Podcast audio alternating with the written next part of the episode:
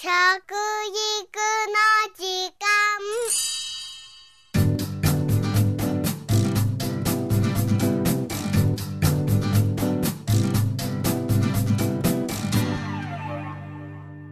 服部幸男です。食育の時間ポッドキャスト。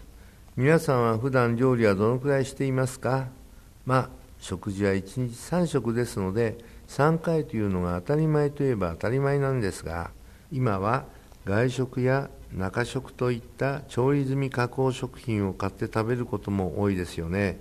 お弁当を買ったりすることもあるでしょう。私は時たまですねお弁当というのはね研修旅行その他公園旅行なんか行く時には、えー、お昼東京駅で買うんですね、うん、それもねおむすびを買うんですね。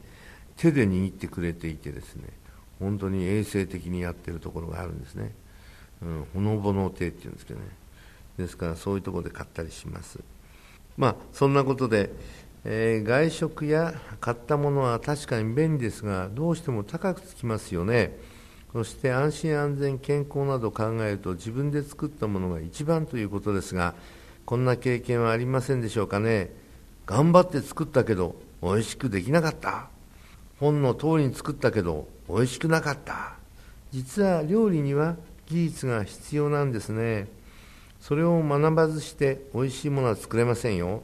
さらに料理のツボというものが分かっていないと美味しいものは作れないんです。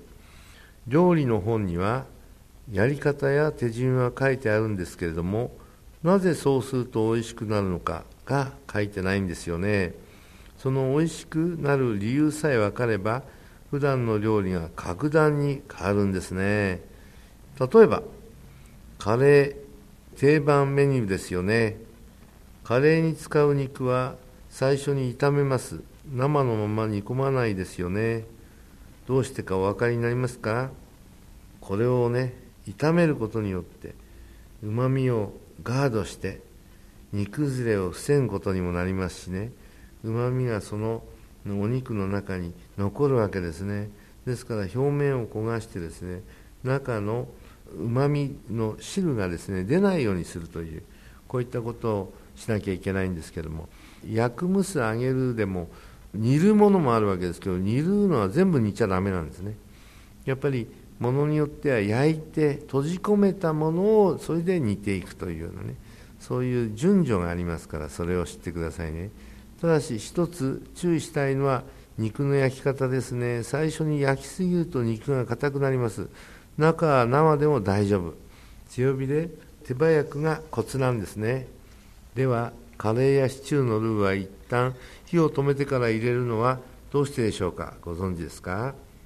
答えはですねダマができないようにするためにです。ダマというのはルーが溶けきれずに残る塊のことなんですね。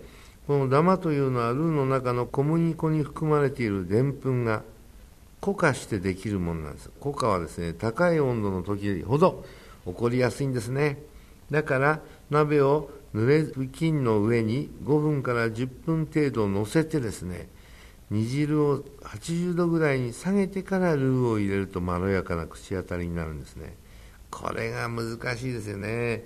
このように料理は手順だけ知っていても美味しくならないんですね。美味しくなるコツを押さえておきましょうね。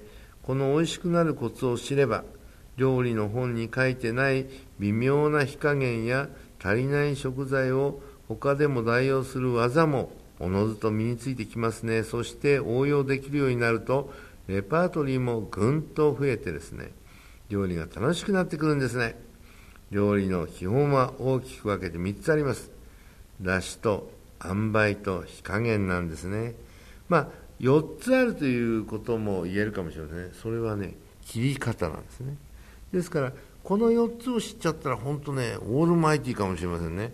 まあ、僕はだしと塩梅と火加減というこの3つが基本だと思ってますがそれには薄く切ったりね厚く切ったり本当に細かくまたは筋目に合わせてね切るのかそれを横断して切るのかねこれによってもねこう口当たりも違うし味まで変わってきますからね。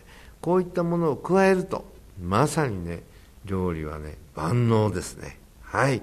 ということでですね料理の技術を身につけることは食育の大切な一つなんですね。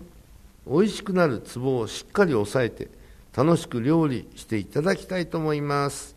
食育の時間服部幸男でした。